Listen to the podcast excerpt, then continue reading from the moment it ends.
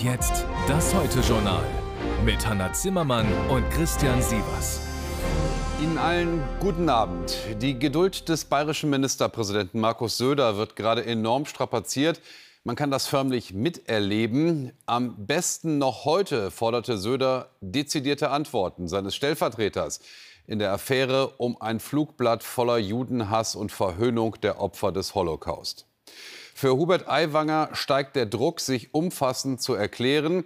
Vor einer halben Stunde heißt es dann, die Antworten, Aiwangers Antworten, sind in der Staatskanzlei eingegangen. Der Chef der Freien Wähler in Bayern und Söders Koalitionspartner hatte heute noch mal klargemacht, er fühlt sich als Opfer einer Kampagne. Zitat Aiwanger, die Shoah werde hier zu parteipolitischen Zielen missbraucht.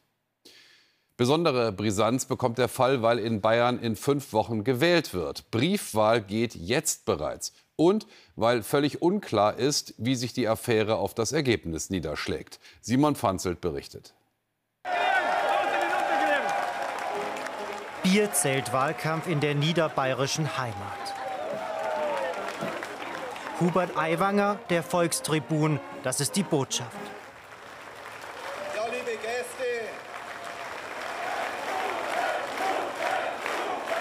Bisher hatte er die Flugblattaffäre im Bierzelt ausgespart. Heute entdeckt Hubert Aiwanger das Wahlkampfthema Hubert Aiwanger.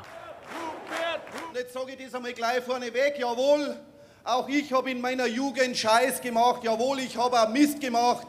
Und es gibt viele, und da zählen wir auch dazu, die vielleicht auch später noch Mist machen. Aber, meine Damen und Herren, Gestern noch Bedauern und Entschuldigung. Heute ist davon kaum noch was zu spüren. Hier wurde von langer Hand geplant, den Aiwanger fertig zu machen, mit dem Ziel, die Freien Wähler zu schwächen, eventuell sogar die Grünen in die Landesregierung zu bringen.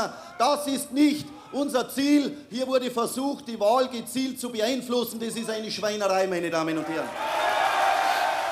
Hier daheim lassen sie auf ihren Aiwanger offensichtlich nichts kommen. Berichte über judenfeindliche Witze und Hitlergruß, ein antisemitisches Pamphlet im Schulranzen, alles nur Jugendsünden. Er war minderjährig und wenn man da nach 30 Jahren noch nachbohrt, dann ist das sag, unmöglich. Also wenn der Aiwanger Antisemit wäre, dann wäre das aufgefallen die letzten Jahre, dann wäre er in dem Amt untragbar, muss ich ganz ehrlich sagen. Aber ich sehe das so nicht. Weil das einer von den besten Politiker in Bayern. Obwohl dass ich noch nie gewählt habe. Aber ich werde jetzt wählen. Ohne Hubert Aiwanger wird es wahrscheinlich nicht gehen. Weil in Bayern ist einfach Hubert Aiwanger, ist einfach die Freien Wähler.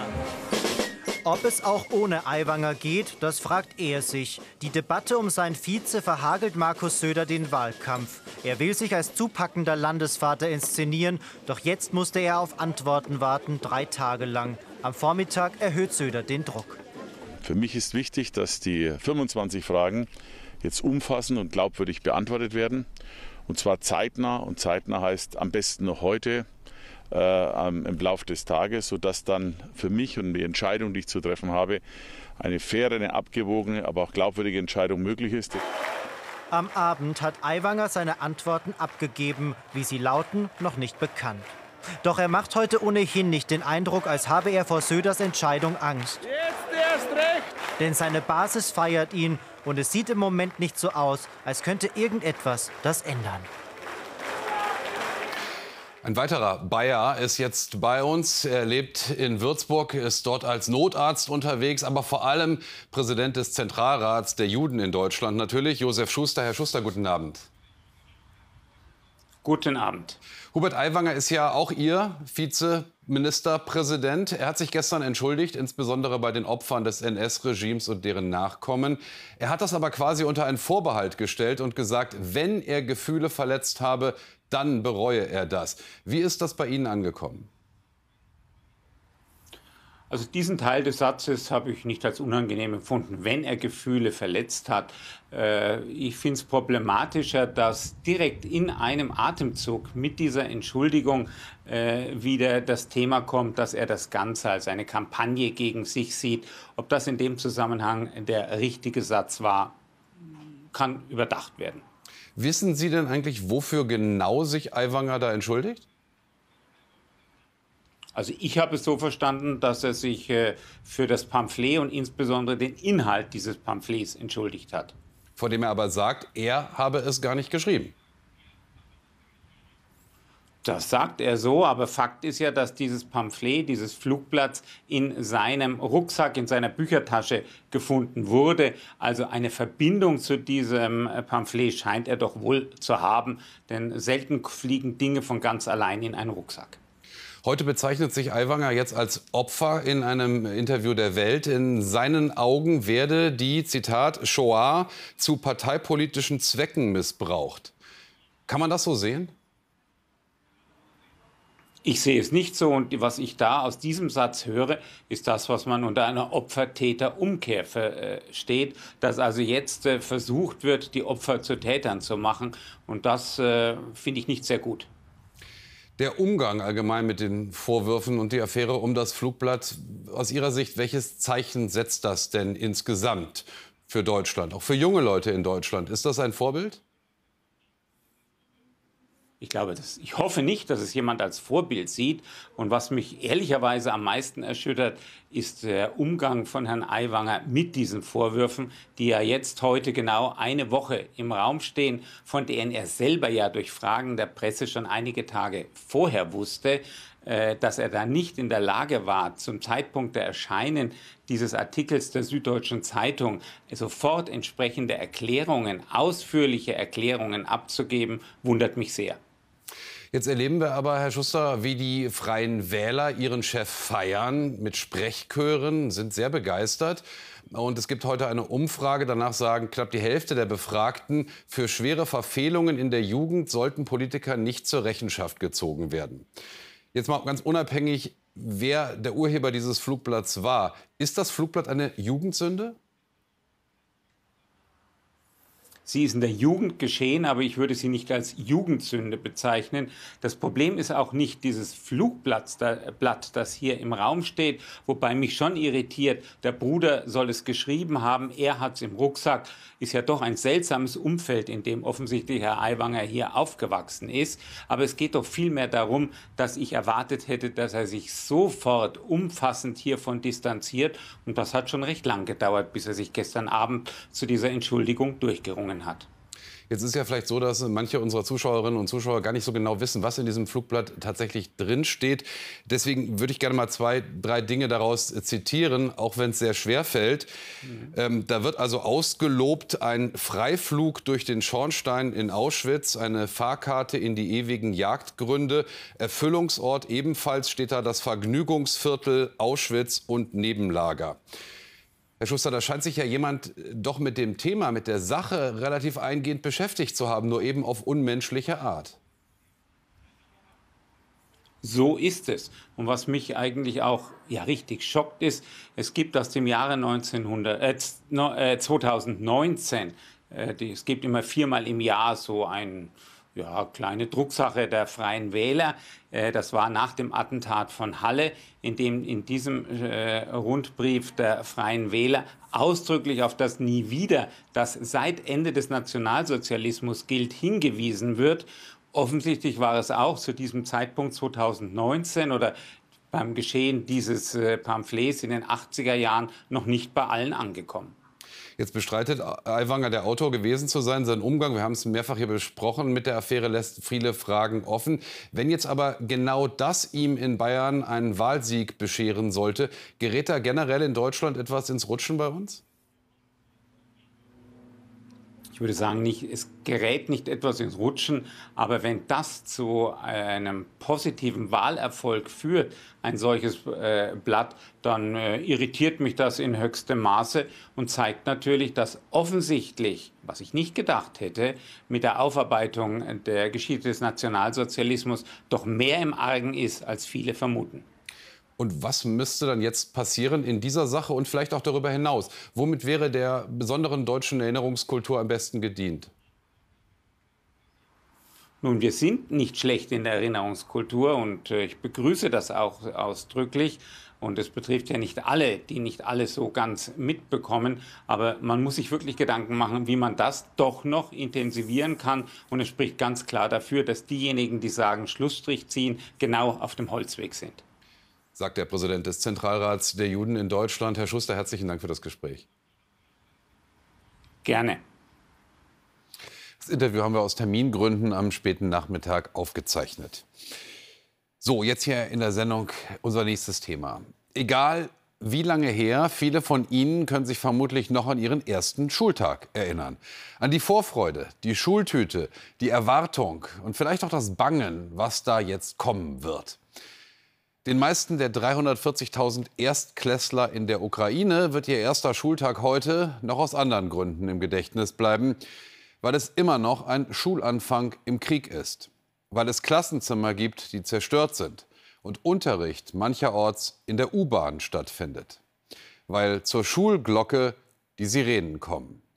Aber auch, weil Schule ihnen so etwas wie Routine und Sicherheit vermittelt, neben Lesen, Schreiben, Rechnen. Henna Hebestreit ist in Saporischschja. Sie schießen Fotos, wie sie überall gemacht werden, wenn für Kinder der Ernst des Lebens beginnt. Doch in Saporischia wurde es für die Kleinen schon lange vor dem ersten Schultag ernst, für ihre Eltern sowieso. Und so haben sie sich einfach über alle Sicherheitsbedenken hinweggesetzt und ihre Kinder zur Einschulung gebracht, wissend, dass hier jederzeit eine russische Rakete einschlagen kann. Wovor sollen wir denn Angst haben? Wir haben ein einziges Leben. Wir leben jeden Tag, als wäre es der letzte. Wir sind dankbar für jeden Moment und so haben wir keine Angst. Der Schultag ihrer Kleinen wird ab Montag trotzdem so aussehen. Die Lehrerin unterrichtet vor lauter Kuscheltieren. Die Kinder begrüßt sie auf ihrem Laptop. In der Ukraine beginnt für knapp vier Millionen Schülerinnen und Schüler nach den Ferien der Unterricht wieder mitten im Krieg. Landesweit lernt jedes Vierte im Distanzunterricht, in Saporischia sogar alle. Wir haben seit Kriegsbeginn gute Erfahrungen mit Online-Unterricht gemacht. Und wir haben auch viel gelernt, auch wie wir mit unseren Emotionen umgehen müssen. Emotionen, die auch aufkommen, wenn draußen plötzlich die Sirenen heulen. Lehrerinnen und Reporter müssen in den Bunker der Schule. Zu Hause verlässt Ilja seinen Rechner und geht mit seiner Mutter Svetlana im Flur in Deckung. Für beide ein gut geübtes Ritual. Ilja würde aber lieber in der Schule lernen als zu Hause. In der Schule gehen wir bei Luftalarm in den Bunker. Dort gibt es Schultische und wir können weiter lernen. Das ist der Schulbehörde jetzt zu riskant. Die mutigen Eltern von Saporischia akzeptieren zähneknirschend, dass ihre Kinder noch lange nicht neben ihren neuen Klassenkameraden sitzen werden. Im Moment gibt es keine Wahl. Das ist jetzt eben so. Ich denke, im Prinzip klappt das auch alles ganz gut, aber wir warten wirklich darauf, dass es wieder Präsenzunterricht gibt. Wir warten wirklich. Dabei ist der Distanzunterricht für viele längst zur Regel geworden. Madvi besucht Abschlussklasse 11 und lernt jetzt wegen Corona und Krieg im fünften Schuljahr von zu Hause. Er kann sich regulären Unterricht kaum noch vorstellen. Es ist viel einfacher, gute Noten zu schreiben, auch wenn man weniger lernt, als man eigentlich soll. Denn der Unterricht wird ja kaum kontrolliert. Und so zählt mehr und mehr auch das ukrainische Schulsystem zu den Verlierern von Russlands Angriffskrieg. Sie haben sich alle schick gemacht zum Schulanfang im Krieg. Und wir bleiben noch beim Thema mit dir, Hanna. Moskau hat zahlreiche ukrainische Drohnenangriffe auf das russische Territorium gemeldet. In der Nacht soll unter anderem die russische Stadt Kurtschatow angegriffen worden sein. Und auch der Moskauer Bürgermeister meldete einen Drohnenangriff, der abgefangen worden sei. Unterdessen startete Russland gemeinsam mit Verbündeten ein Militärmanöver im Westen von Belarus mit mehr als 2000 Soldaten. An den Übungen, die bis Mittwoch dauern sollen, nehmen auch Truppen aus Kirgisistan und Kasachstan teil. Die Bundestagsfraktion der Union hat ihre zweitägige Klausur beendet mit deutlicher Kritik an der Politik der Ampelregierung und einem Forderungskatalog, um die Wirtschaft anzukurbeln. So will die Union unter anderem die Sozialabgaben bei 40 Prozent deckeln, Überstunden und Arbeiten im Rentenalter steuerfrei machen, die Gesamtsteuerbelastung von Unternehmen bei 25 Prozent deckeln und Bürokratie abbauen. Auch die AfD war in Klausur und hat ein Sofortprogramm für den Fall einer Regierungsübernahme bei der nächsten Bundestagswahl vorgelegt. Das Maßnahmenpaket umfasst zehn Punkte, vor allem zur Energie- und Migrationspolitik. Unter anderem sollen die CO2-Abgabe ersatzlos gestrichen und Energiesteuern gesenkt werden. Zudem will die Partei Nord Stream 2 reparieren und wieder in Betrieb nehmen und Atomkraftwerke wieder ans Netz nehmen. Mit Blick auf illegale Zuwanderung will die AfD den Grenzschutz stärken und konsequenter abschieben. Das Deutschlandticket hat tausende Neukunden in Busse und Bahnen gelockt. Laut einer bundesweiten Umfrage des Verbands Deutscher Verkehrsunternehmen gaben 8 Prozent der Ticketkäufer an, vorher nicht mit dem öffentlichen Nahverkehr gefahren zu sein. Fast jeder zweite Nutzer des Deutschlandtickets fuhr bereits vorher mit Bus und Bahn, allerdings ohne ein Abo. Vor 75 Jahren trat zum ersten Mal der Parlamentarische Rat zusammen, auf den das Grundgesetz zurückgeht. Heute erinnerten daran die Spitzen der deutschen Verfassungsorgane. Beim Festakt im Naturkundlichen Museum Bonn rief Kanzler Scholz dazu auf, die deutsche Verfassung zu schützen. Bundestagspräsidentin Baas hob die enorme Bedeutung der Grundrechte hervor. Der Parlamentarische Rat tagte von 1948 bis 1949 als verfassungsgebende Versammlung, deren 65 Mitglieder das Grundgesetz für einen neuen westdeutschen Staat ausarbeiteten. Dauerthema in der politischen Diskussion bei uns und natürlich noch mal besonders in den gerade laufenden Wahlkämpfen, etwa in Hessen, ist die Flüchtlingspolitik. Während die Debatte läuft, wird die Herausforderung nicht weniger. Im Gegenteil, seit Beginn des Jahres haben so viele Migranten versucht, illegal in die EU einzureisen wie seit 2016 nicht mehr. Allein über die Mittelmeerroute registrieren Europas Grenzschützer mehr als doppelt so viele Menschen wie im Vorjahr.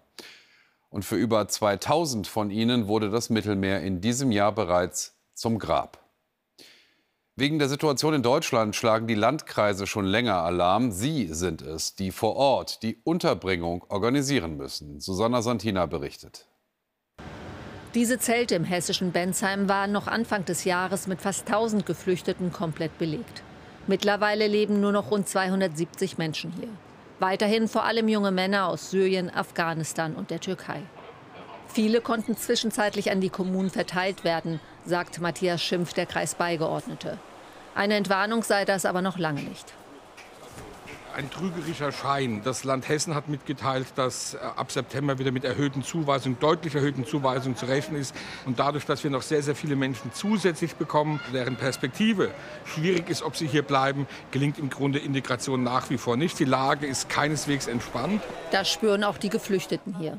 Diese Männer kommen aus Syrien. Als wir mit ihnen sprechen, kommen immer mehr dazu. Jeder will uns seine Geschichte erzählen. Alle seien illegal eingereist, sagen sie, hätten einen Schleuser bezahlt. Delsus Suleiman rund 7000 Dollar. Seine Frau und Kinder will er so bald wie möglich nachholen. Ich will arbeiten. Ich bin ein guter Fliesenleger, habe viel Erfahrung. Aber ich muss erst mal Deutsch lernen. Aber leider gibt es keinen Unterricht. Denn Sprachkurse sind rar. Und da der Asylantrag des Syrers noch nicht anerkannt wurde, sieht es mit Arbeiten ohnehin schlecht aus. Ahmad Huri ist als Asylant bereits anerkannt. Er ist seit Februar in Deutschland. Der Vater von drei Kindern ist ein Gegner von Autokrat Assad, floh aus dem Militärdienst. Ich bin sehr glücklich, dass ich in Deutschland bin und dass Sie meinen Asylantrag anerkannt haben. Ich will arbeiten und eine Wohnung suchen. Ich wünsche mir ein schönes Leben für meine Familie und meine Kinder. Mir fehlen noch ein paar Unterlagen. Ich hoffe, dass ich dann bald eine Arbeitserlaubnis bekomme. Ich bin Maler. Viele erzählen uns, dass sie Deutschland auch deswegen wählten, weil sie gehört hätten, dass der Familiennachzug hier einfacher sei als in anderen Ländern und natürlich, weil Deutschland ein Rechtsstaat sei. Viele Kommunen ächzen aber unter der Last der vielen Geflüchteten. Und die für September erneut erwarteten hohen Zuweisungen machen vielen Sorgen. Nicht nur wegen fehlendem Wohnraum. Auch in seiner Gemeinde sei man am Limit, sagt Volker Öhlenschläger, der Bürgermeister von Fürth. An Integration sei nicht zu denken.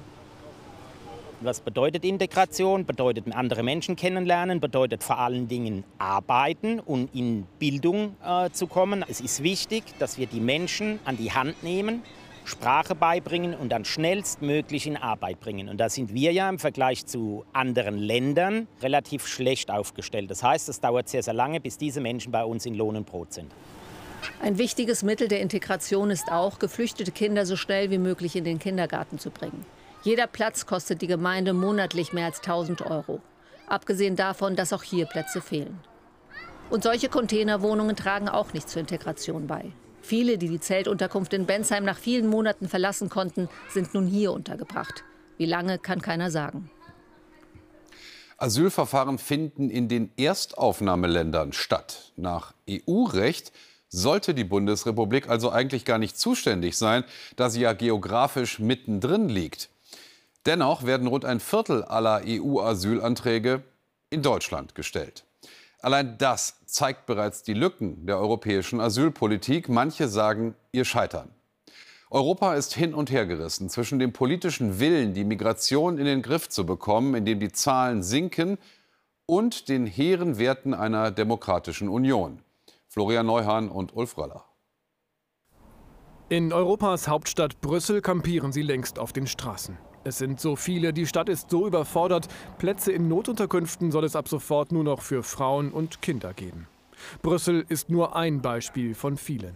Krefeld, NRW, auch hier fürchtet der Bürgermeister, bald wieder Turnhallen für Flüchtlinge statt für den Schulsport nutzen zu müssen. In Krefeld sind wir eine sehr tolerante Stadt und die Akzeptanz ist an sich gut. Aber je mehr ich Leistungen für Krefelderinnen und Krefelder einschränken muss, bei gleichzeitig größerem Zuzug von Geflüchteten führt das natürlich ganz automatisch dazu, dass die Akzeptanz sinkt. Europa fürchtet um seinen sozialen Frieden, davor, dass die Demokratie von innen in Gefahr gerät. Europas Lösung ist neue Härte, Abschiebungen und Zäune statt Willkommenskultur. Österreich hat so im ersten Halbjahr bereits die Zahlen gedrückt. Der Innenminister will nur noch jene reinlassen, die wirklich vor Krieg und Verfolgung fliehen. Aber das können wir nur, wenn wir auch Platz haben für sie, weil das System nicht durch jene belastet wird, die das System missbrauchen. Diesen müssen wir einen Riegel vorschieben. Wer selbst in Bedrängnis ist, kann nicht nur mit Vorzeigedemokratien zusammenarbeiten. Tunesiens Präsident Sayed, umworben von der EU. Im Juli verspricht die EU-Kommissionspräsidentin Geld, damit er die Flüchtlinge daran hindert, weiter nach Europa zu ziehen. Dieselbe Erwartung diese Woche vom Chef der EVP. Partnerschaft muss im Mittelpunkt stehen und da können wir uns die Partner, die wir haben, nicht aussuchen. Wir müssen mit denen arbeiten, die wir haben. Klar ist aber, Tunesien muss liefern. Europa hat in der Flüchtlingspolitik lange nicht geliefert. Zugelassen, dass Tausende im Mittelmeer ertranken. Ein moralischer Bankrott. Jetzt setzen die EU-Regierungen auf Abschreckung, wollen einen Großteil der Flüchtlinge schon an den Außengrenzen stoppen. Doch der Kompromiss, den die deutsche SPD-Innenministerin als historisch feiert, muss ab nächster Woche noch mit dem Europaparlament verhandelt werden. Und hier warnen nicht nur die eigenen Genossen, vor einer Aushöhlung des Asylrechts. Die Verhandlungsposition des Rates achtet zumindest nicht vollumfänglich das Asylrecht, auf das wir uns in Europa auch und auch international verständigt haben. Wir sehen ja vor allem einen Wettbewerb der Unwürdigkeit. Viele EU-Staaten versuchen, die Menschen so schlecht zu behandeln, dass sie möglichst schnell weiterziehen. Und so kann EU-Asylpolitik nicht laufen. Es geht um das Schicksal der Flüchtlinge, aber auch um die Frage, wie belastbar der Kontinent noch ist. In wenigen Monaten wird in Europa gewählt. Bis dahin will die EU endlich eine Antwort finden. Aber schon jetzt sind die Verhandlungspartner gereizt. Da dürfen wir diese Diskussion nicht mit Schaum vor dem Mund führen. Das ist ganz wichtig, weder von der linken Seite noch von der rechten Seite. Es geht um einen pragmatischen Weg der Vernunft, dass wir die Systeme entlasten. Entlasten und dabei ein freundliches Gesicht zeigen, das ist Europas neuer Balanceakt. So, jetzt in der Sendung nochmal äh, du, Hanna, mit einem Krimi, bei dem man echt aufhorcht. Ja, es geht definitiv um einen besonderen Fall von Wirtschaftskriminalität. Der Hamburger Kupferhersteller Aurubis hat bei einer laufenden Inventur festgestellt, dass ihm große Mengen Metalle fehlen. Der Schaden wird auf mehr als 100 Millionen Euro geschätzt. Und Frank Bethmann, bereits im Juni berichtete der Konzern von einem millionenschweren Metalldiebstahl. Dieses Mal sind die Täter aber offenbar anders vorgegangen. Was ist bisher bekannt? Naja, sie haben gewissermaßen eine Schwachstelle Schwachstelle im Recycling-System ausgenutzt. Arubis verdient sein Geld, indem es wertvolle Elektronik und anderem Schrott ankauft und daraus Kupfer, Gold, Silber, Platin generiert. Zentral dabei, Arubis prüft bei der Anlieferung stichprobenartig, wie viel der Schrott wert ist. Und hier können nun entweder die Stichproben gefälscht gewesen sein, also Täuschung. Der Schrott in der Stichprobe enthält beispielsweise mehr Edelmetall, ist wertvoller als der ganze Rest. Oder um einen Unternehmenssprecher zu zitieren, man prüfe auch, in, inwieweit interne Täter involviert waren. Also kann es sein, dass eigene Mitarbeiter dem Unternehmen bewusst geschadet haben. Nun ist Aurubis ja auch an der Börse notiert. Welche Wellen hat das heute auf dem Parkett geschlagen? Ja, hohe, sehr hohe. Aurubis musste eine Gewinnwarnung rausgeben. Klar, dass man so etwas hier gar nicht gerne hört. Gleich am Morgen stürzte das Papier um über 18 Prozent ab. Am Abend dann immerhin noch ein Minus von gut 6 Prozent. Zum zweiten Mal in diesem Jahr wurde nun bekannt, dass das Hamburger Unternehmen Opfer krimineller Machenschaften geworden ist. Ein erheblicher Schaden nicht nur in der Bilanz, sondern auch fürs Firmenimage. Vielen Dank, Frank, für diese Einordnungen. Gerne. Durch Datendiebstahl, Spionage und Sabotage entstehen der deutschen Wirtschaft jedes Jahr Schäden von mehr als 200 Milliarden Euro. Den Großteil davon machen Cyberattacken aus. Das zeigt eine Umfrage des Branchenverbands Bitkom. Immer mehr Angriffe kommen demnach aus Russland und China. Der organisierten Kriminalität werden 61 Prozent der Attacken zugeschrieben, ein neuer Höchstwert. Die IFA in Berlin, die nach eigenen Angaben weltgrößte Messe für Unterhaltungselektronik und Haushaltstechnik, ist seit heute für Privatbesucher geöffnet. Mehr als 2000 Aussteller aus 48 Ländern präsentieren ihre technischen Neuheiten.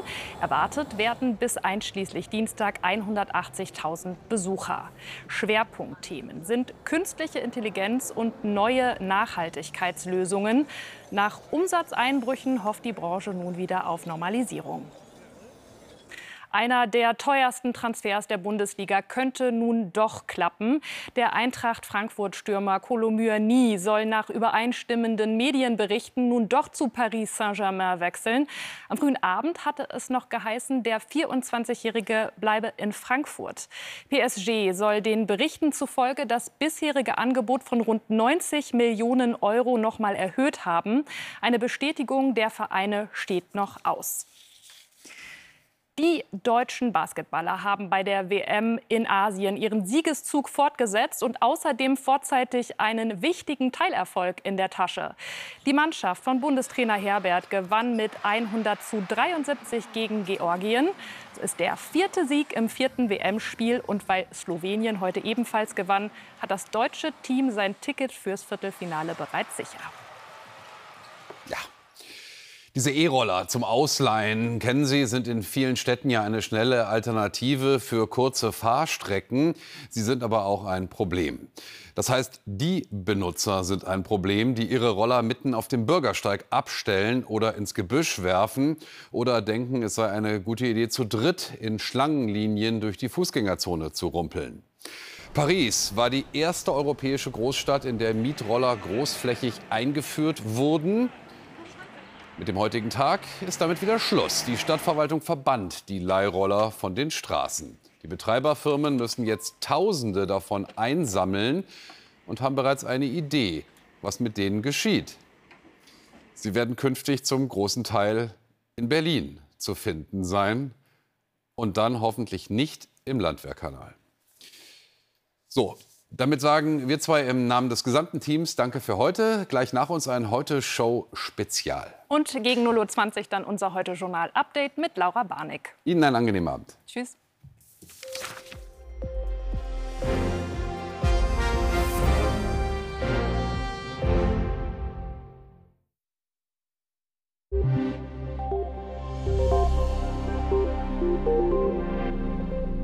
Guten Abend. Spätestens am Sonntag dominiert bei uns ein Hoch. Genauer ist es sogar eine Hochdruckbrücke, nämlich ein Hoch von den Azoren, das sich mit einem Hoch über Mitteleuropa verbindet. Jetzt allerdings haben wir es noch mit den Resten einer Warmfront zu tun und so wird es heute Nacht hier in Thüringen und in Sachsen noch etwas regnen und im Westen sind einige Regenschauer unterwegs. Sonst ist es auch mal klar und dann bildet sich Nebel und die Temperaturen sinken auf 15 bis 8 Grad.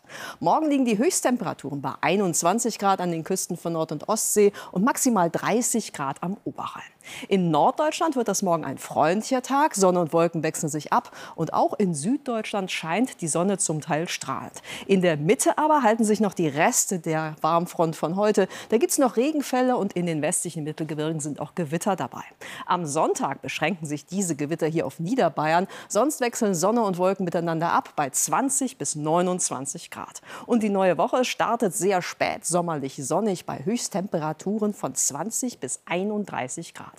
Und dass es über drei Tage so viel Sonnenschein gibt, das liegt an einem kräftigen Hoch. Es ist nicht nur ein ganz normales Hoch, sondern wir sprechen in diesem Fall von einer Omega-Wetterlage. Ein Hoch, das flankiert wird von Tiefs.